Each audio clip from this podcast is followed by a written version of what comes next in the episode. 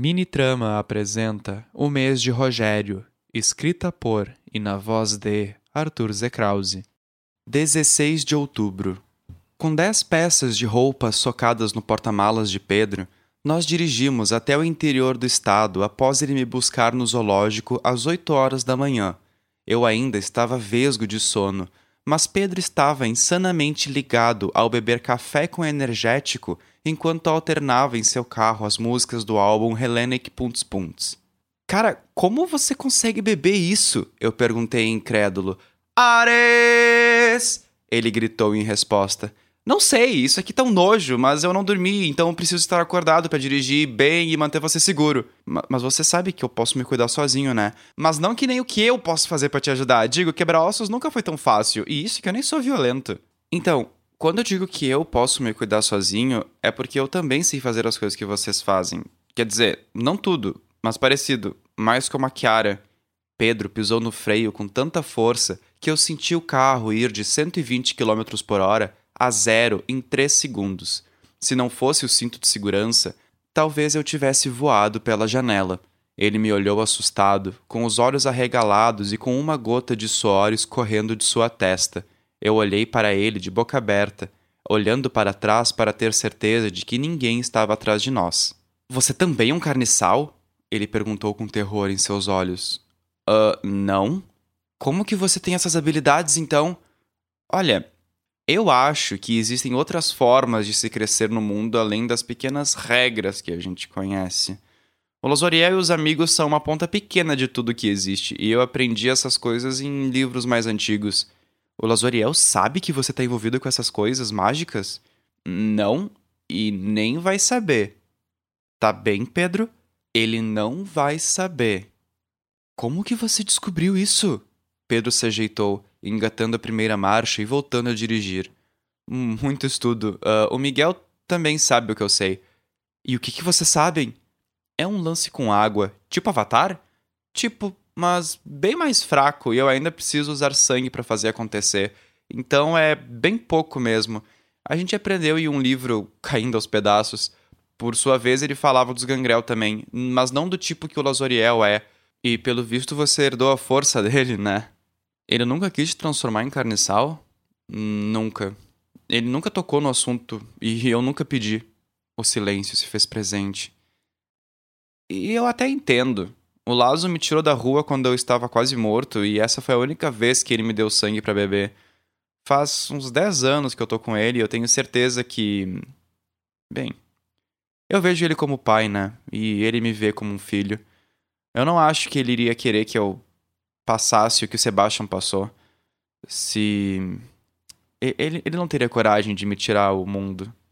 Pedro ficou em silêncio por um tempo, até que voltou a falar. Lazoriel é bem complicado. Ele não fala isso, mas dá para ver que ele ama a família que ele tem. E quando eu digo família, é ele, a Noah, o Lucas, o Sebastian, tu, eu, até o Matheus, a Kiara e, bem, por aí vai. Ele faz de tudo para nos proteger. Talvez seja por isso que ele me pede tão pouca coisa, sabe? Ele sabe que eu vou fazer, que eu vou me arriscar. E eu acho que é por isso que eu só sou telefonista e motorista dele? Por que você não conta para ele o que você sabe? Não quero. Tem, tem coisas que é melhor não serem contadas. Assim, assim como a Camarilla preza pela máscara, eu prezo pelo meu direito de ficar calado e permanecer no anonimato. Eu, eu não sei o que o futuro me reserva, mas eu sei que eu não quero ficar para trás. Por isso que você tá vindo atrás do Miguel, para não deixar ele para trás? Eu parei, abaixando os olhos e pensando sobre o assunto. Não. Com ele é diferente. Eu sinto algo que eu não queria sentir e não consigo abandonar esse imbecil. Você gosta dele? Sim. Com a conversa transformada em um enterro, nós seguimos de carro até o pedaço de terra, uma reserva, onde acontecia o Festival da Primavera. Não havia ninguém lá, uma viva alma, humano ou animal que pudesse nos guiar. Nós adentramos na mata e dez minutos depois saímos em uma clareira onde podia-se ver restos de tecido e decorações penduradas nas árvores ao redor. Não parecia ter acontecido brigas, mas algumas pessoas tinham de fato se divertido. Uma espinha de peixe estava jogada mais ao longe. Diversas moscas voavam em cima dele e um sigilo estava se desfazendo sob a presença do astro-rei. Eu olhei para Pedro, não querendo que ele fosse junto, mas mesmo assim o chamei. Tem uma casa de pesca mais à frente. Vamos até lá. Mas eu só te peço para ficar um pouco longe. Eu realmente não sei quem é que vai estar tá lá e algumas pessoas aqui são um pouco difíceis. Tudo bem. Tudo bem. Vai que eu fico de olho um pouco longe. Eu caminhei sem olhar para trás, mas sentia os olhos de Pedro em meus ombros. Ele estava nervoso por estar em um ambiente que não conhecia, mas eu já havia estado ali três vezes nos últimos seis anos era um lugar calmo, mas bem agitado durante a noite. Nós caminhamos por algum tempo, voltando a entrar na mata até encontrarmos um córrego e ouvirmos o seu desaguar em uma parte do lago que se abria em aguapés. Ali, construída de madeira, uma pequena cabana foi erguida, estando parte de sua base na água e outra parte em terra.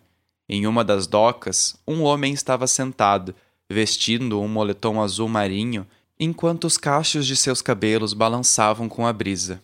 Eu sorri aliviado, caminhando com mais firmeza até ele. Na verdade, até sentir meus pés se prenderem com correntes que saíam do córrego ao meu lado. Pedro soltou um pio, mas eu acenei para mostrar que estava tudo bem. Miguel olhou para trás e me viu, afrouxando o punho e deixando que a água escoasse. Eu fui até ele e sentei ao seu lado, sentindo sua cabeça encostar em meu ombro. Oi, eu falei baixinho. Por que, que você veio? Porque você foi embora e não avisou ninguém? Eu fiquei preocupado. Esses dias veio uns homens investigar aqui. Foi você que mandou? Foi o Pedro. Seu guarda-costas? Nós olhávamos para o horizonte, enxergando o céu tocar a água. Ele mesmo. Mas ele não é meu guarda-costas. Ele veio me ajudar caso alguma coisa desse errado. Hum, entendi. Por que, que você fugiu? Nós ficamos em silêncio.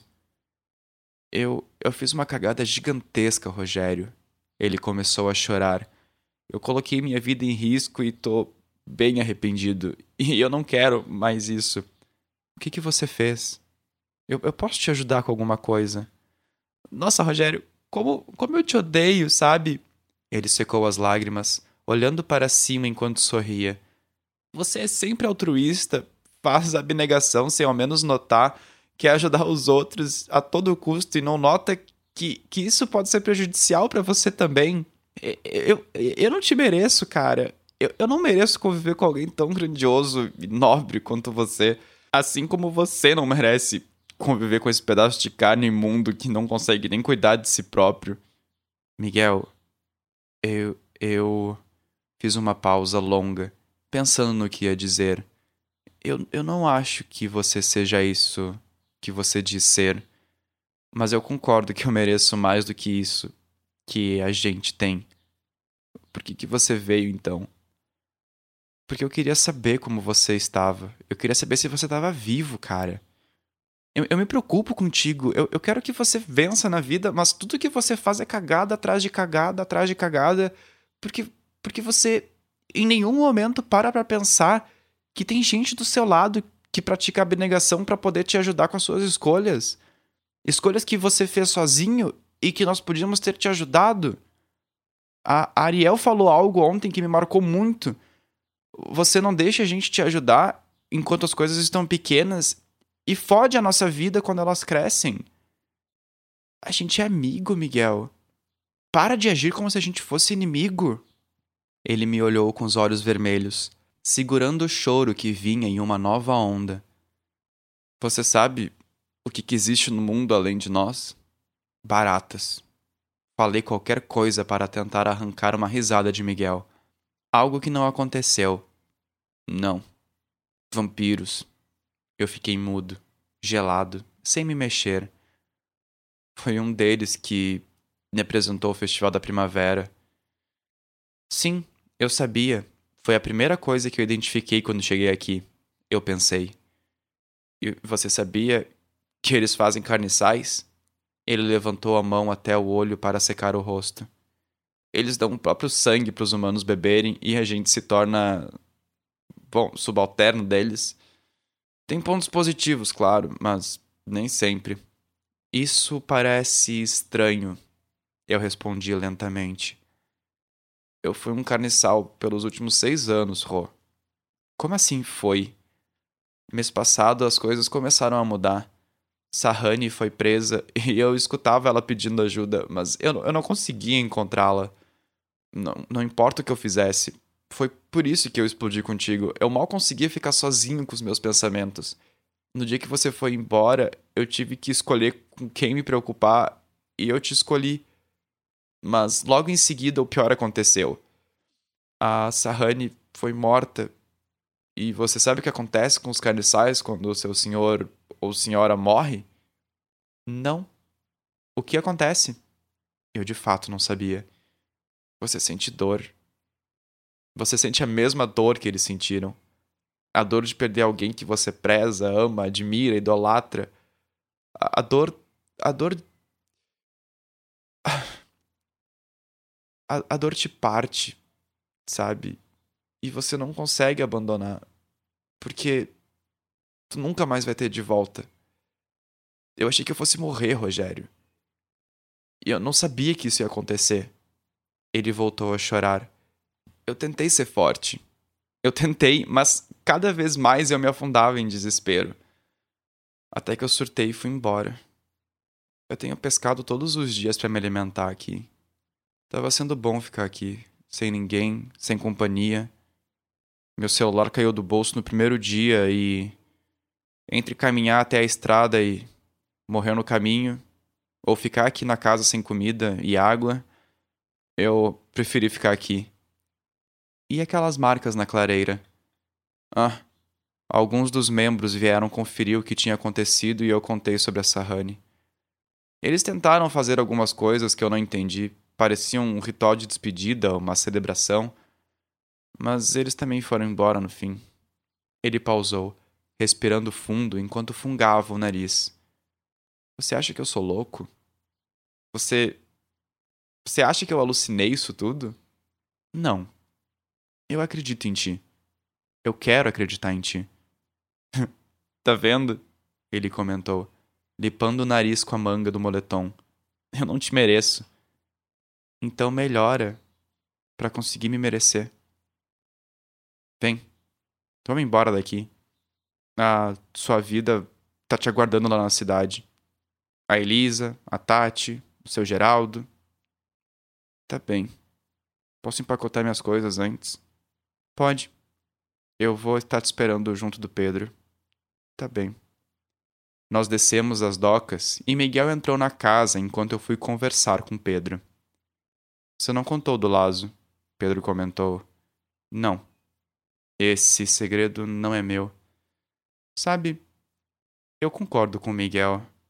Esse guri não te merece, Rogério. Eu olhei para Pedro, apenas para vê-lo ir embora antes que eu pudesse responder. Vou estar no carro! Ele gritou. Assim que Miguel arrumou suas coisas, eu o ajudei a colocar tudo no carro e juntos nós voltamos para a cidade. Eu e Pedro conversando nos bancos da frente, enquanto Miguel roncava deitado no banco de trás.